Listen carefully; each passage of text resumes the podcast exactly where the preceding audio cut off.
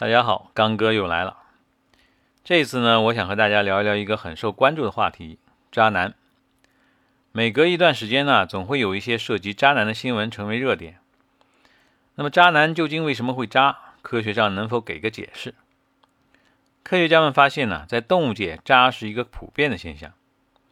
比如说，在人类所属的哺乳动物界，实行一夫一妻制的物种仅占到了百分之三左右。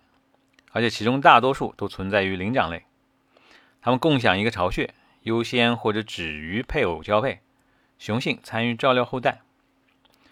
到如今呢，大多数的人类社会都实行了一夫一妻制，但是似乎却并不能阻止渣男的层出不穷。有一种说法呢，是将其归因于两性之间在社会发展中的分工：男狩猎，女采集。男性呢，需要不断的寻找、追捕猎物。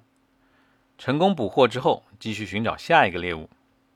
女性呢，则出于抚育后代的需要，往往留守家中，负责采集果实。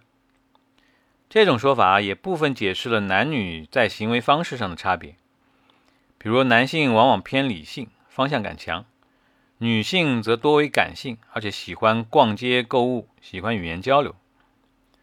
但是，男狩猎，女采集，是因还是果？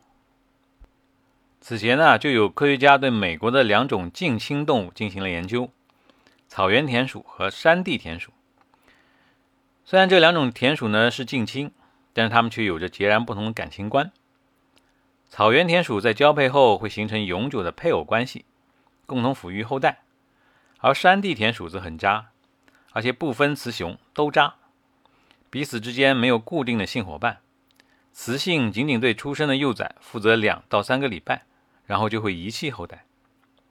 科学家认为，两种田鼠之间的差异同样与各自不同的生存环境有关。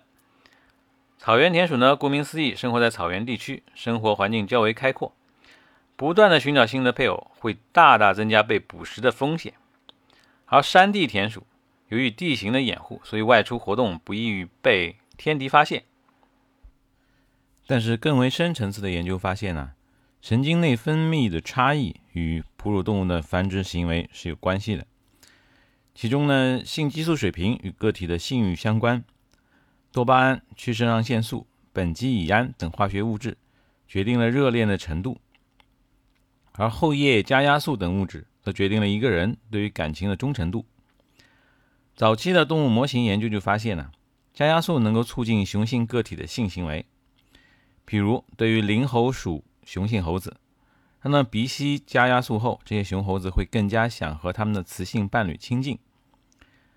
此前，深圳大学的一个研究团队在一项名为《垂体后叶加压素对人类社会行为的影响》的研究中提出，不只是动物，后叶加压素与男性的配偶关系、两性关系之间也存在着密切的关联。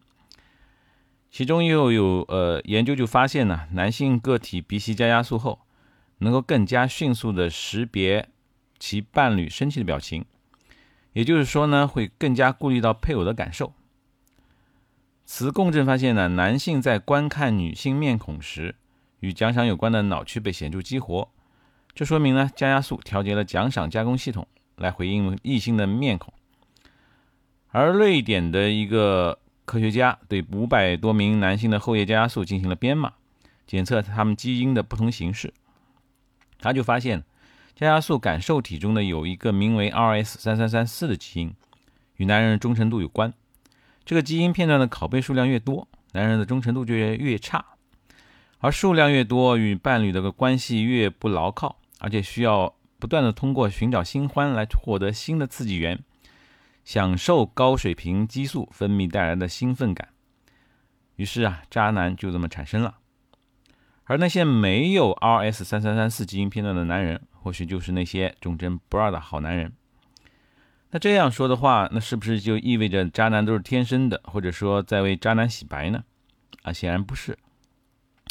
关于内分泌与忠诚度之间的关系啊，目前的研究仍然在动物模型上开展。但是作为已经具有高度文明的人类来说啊，仅仅用一种生物性的结论来解释渣男现象，显然并不能呈现全部的真相。毕竟呢，人类社会是如此复杂，人类的情感是如此的丰富。人类漫长的文明史已经让我们成为具有了道德高度道德感的物种。这显然是其他动物所不具备的啊！承诺啊，信任、忠诚，都是我们需要坚守的底线。发乎情，止乎礼，否则呢，我们依然只是动物。这期节目就到这儿了，谢谢各位的聆听。